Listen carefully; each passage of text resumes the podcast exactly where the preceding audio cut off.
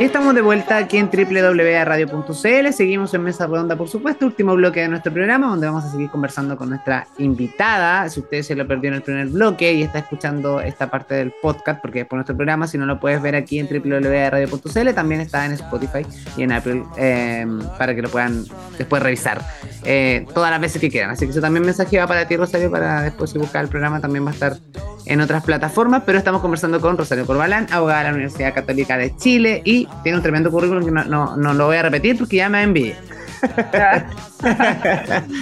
eh, Rosario, cuéntame un poco, bueno, me gustaría que también le hablara a los jóvenes también de hoy en día la importancia eh, que tiene eh, participar en, a nivel cívico o al informarse con los, con los temas que están pasando a nivel ciudadano. Me gustaría que, que, hicieras alguna reflexión o que los invitaras también a que se informaran. Sí, mi, reflexión ahora último que les podría compartir es que es impresionante, eh, como así conversando con amigos cercanos, que lo que pasa cuando uno ve esta, esta, este escenario en que como tan caótico o tan de fake news por un lado y por el otro, como que uno se tiende a alejar. Eh, para tener la sensación de que uno no tiene nada que ver con eso. Eh, un poco de lavarse las manos, así como, ah, es que los políticos, y obvio, si se entiende que uno no quiera formar parte de, ese grupo. Em, me pasaba, por ejemplo, de repente cuando yo decía, no, que estoy asesorando convencionales, lo decía así como con un poquito de, plancha casi, ¿estoy? Eh, como que me iban a, decir, usted, bueno, se entiende el mensaje. Pero yo creo que mm, de repente igual es una postura quizá un poco más, más cómoda esto de alejarse porque a uno les genera rechazo a esta cuestión. Eh, este escenario político, esta, no sé, pues em, de repente casi mafias que se dan en la política. Em, pero em, que no, es que no va a cambiar si es que no, si es que no se mete gente que, que no esté dispuesta a hacer las cosas mejor, de forma más transparente, eh, con un real interés por, por el bien común. Eh, y no digo, esto no es un llamado a que todos se metan en política, obviamente, sino a, interesarse por las cosas públicas, cada uno con sus talentos y su, que no me cabe duda que todos los tenemos, con sus talentos y sus capacidades. Sí, absolutamente. Bueno, hay otro tema también, porque muchas veces la gente dice, ya, pero yo estoy súper convencido de, tengo super, tengo mis convenciones súper claras, pero me voy a meter al mundo de la política y este tren me va a llevar porque o, voy a estar voy entrar en una especie de, bucle que finalmente eh, casi voy a vender mi alma al diablo, al diablo ¿cachai? Entonces como que también esa percepción está hoy en día y lo he escuchado hablar desde, no sé, desde mi primo que tiene 14 hasta, no sé, mi cuñado que tiene 40, ¿cachai? Que pasa también por, por esos temas. Entonces hay un tema complejo que también va en, en, la búsqueda, lo que dices tú, de, de, potenciar nuestro talento y de cómo podemos quizá... Eh, poner en práctica también nuestro conocimiento al servicio de, los demás. Y, creo que eso también es un, es un plus que todos tenemos. Em, yo siempre lo digo, uno de repente, nunca es tarde también para meterse en, temas de, la política o, como servidor público, ¿no? Siempre hay instancias. Lo mismo, hay, hay situaciones de voluntariado en que ya estás haciendo como política. Sí, eh, le, apoderado apoderado, liderando tu junta de vecinos, etcétera, etcétera. Entonces, igual eh, de repente hay, miles de instancias en las que tú puedes como contribuir con un pequeño granito de arena.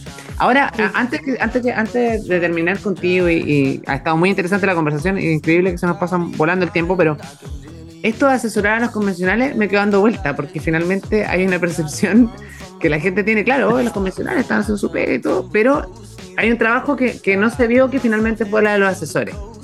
Y me gustaría que hablara un poco de eso. O sea, los asesores cumplieron un rol fundamental y creo que vale la pena mencionarlo. Es harta pega y, no te diría que no, es que los convencionales no hicieron su pega, la hicieron los asesores, para nada, pero es que se entiende perfectamente que, un, que una persona que es, por ejemplo, no sé, un agrónomo que llegó a la convención o incluso un abogado que llegó a la convención no tiene por qué saber todos los temas que trata una constitución, si al final la constitución no es como una ley que, que trata un tema específico, la constitución trata prácticamente todos los temas que son más relevantes para una sociedad. Eh, habla de agua, de minería, habla de cómo se organiza el poder político, de terrorismo, etcétera, etcétera, etcétera.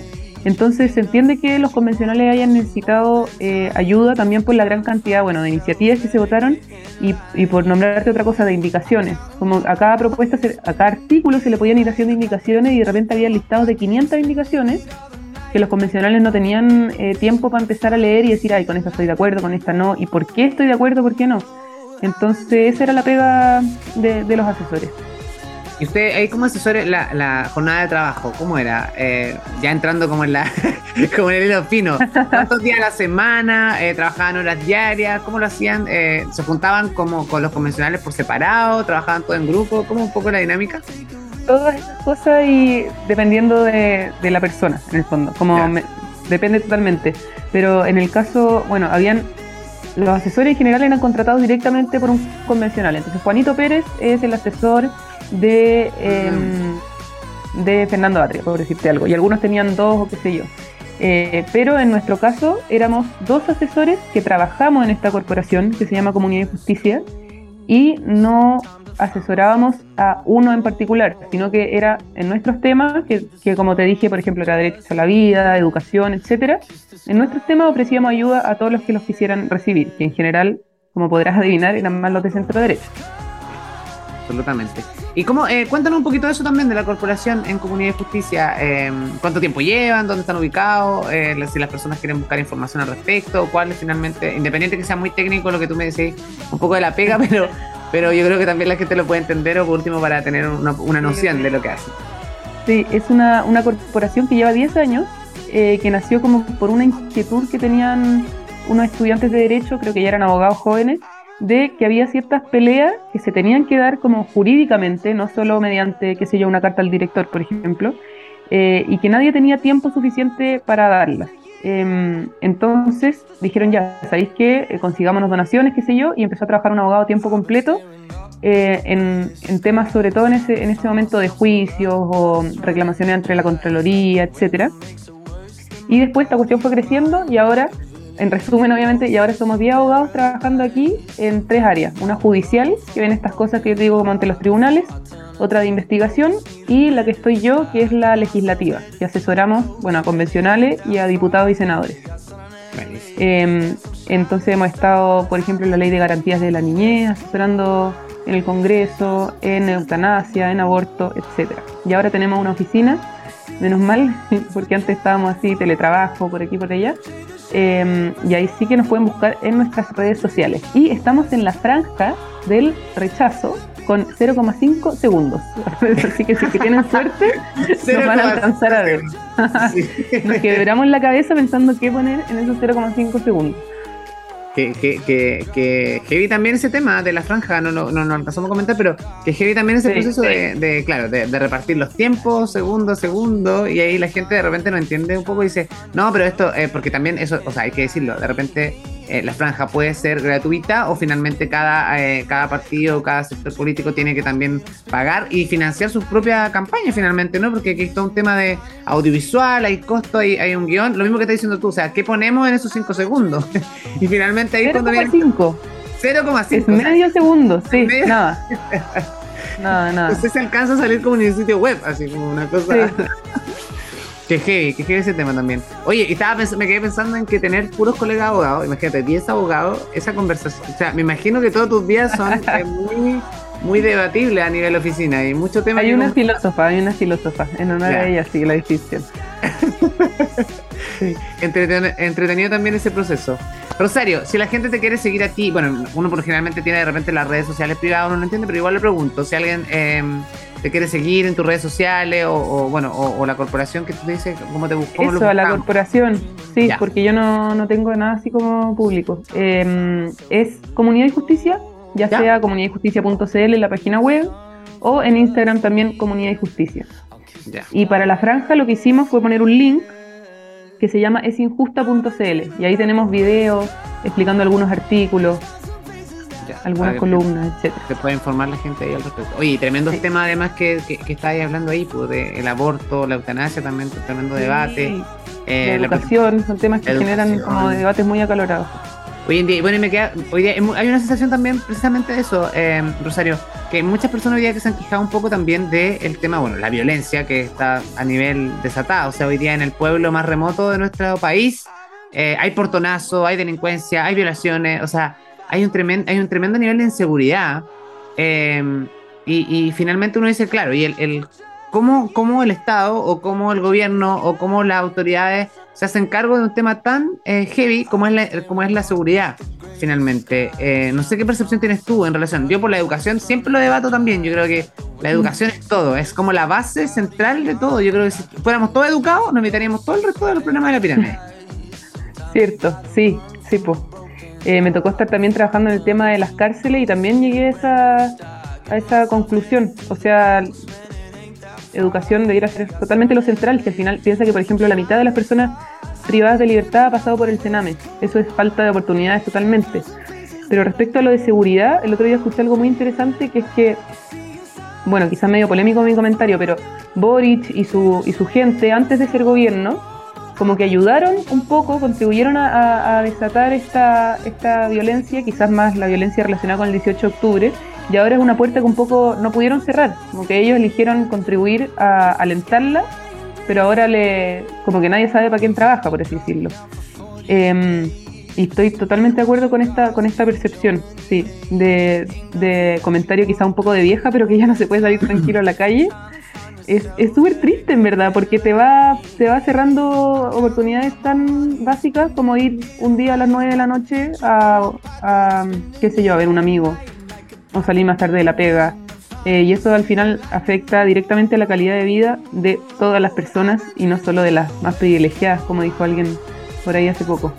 Sí, hoy día yo tuve que conversar con un amigo, me decía, oye, tanto que le sean con el paso de movilidad, que hay que hacer la fila en todo un restaurante, en discoteca, en bar, en donde uno vaya, me dijo, ¿y por qué no hay un detector de metales? Me dijo, en un, eh, está increíble, hoy día tú puedes salir a un restaurante y si alguien anda con un arma, puedes sacarle, dispararte y matarte, o sea, es así y, yo no me dejan entrar porque no tengo el pase de movilidad, o sea, me, me, parece insólito.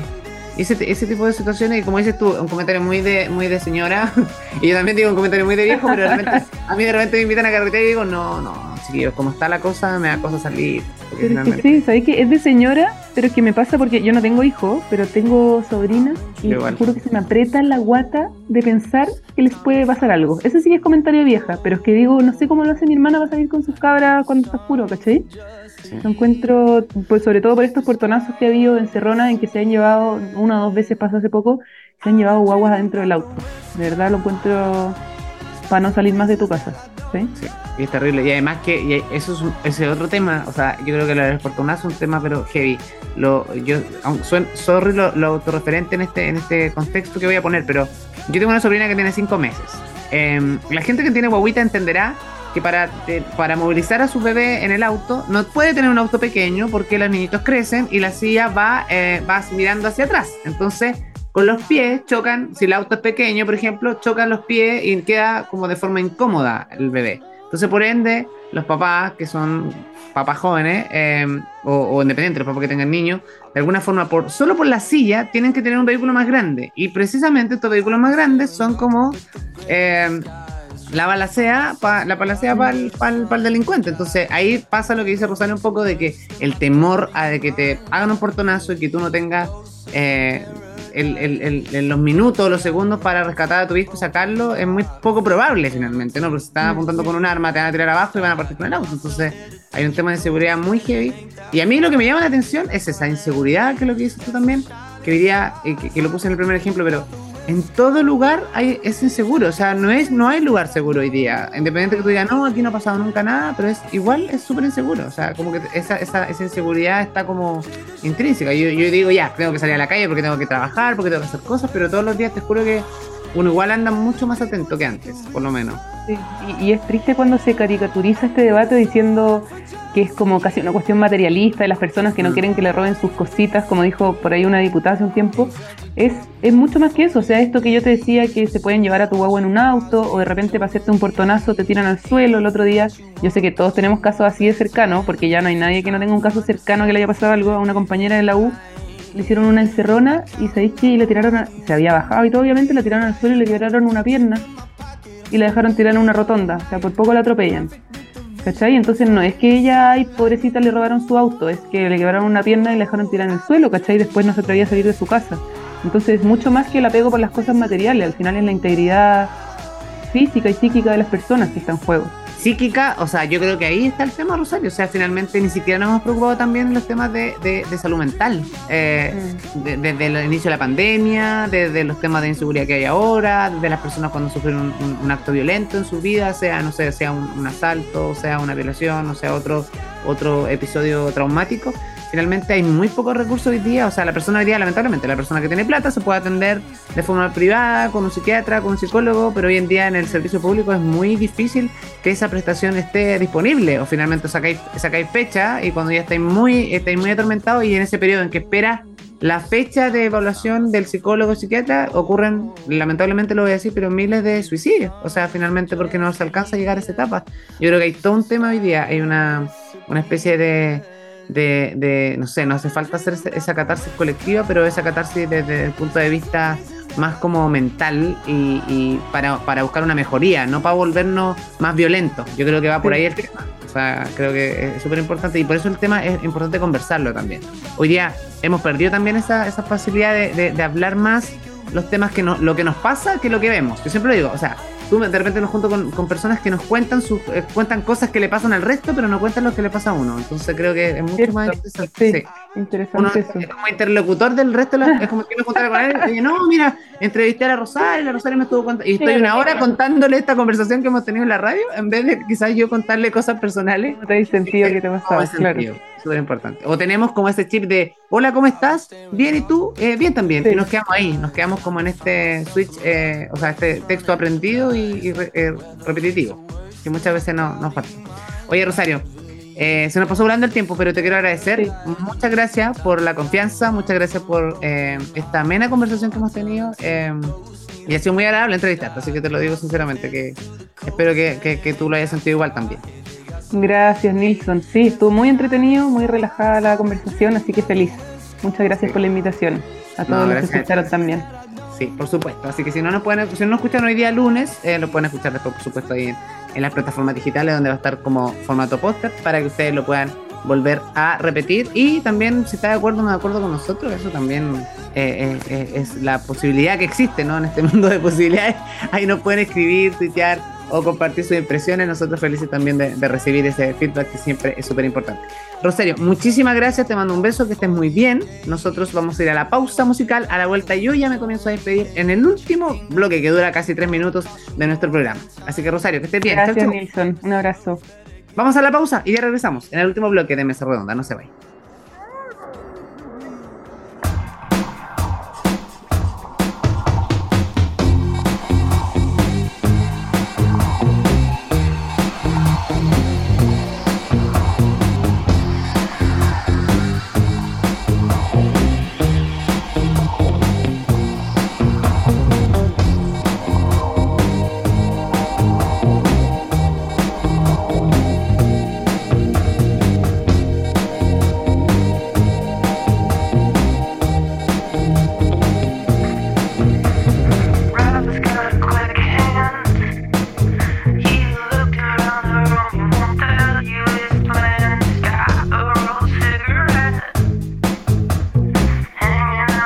down, be the cowboy kid. Yeah, if I wanna stay.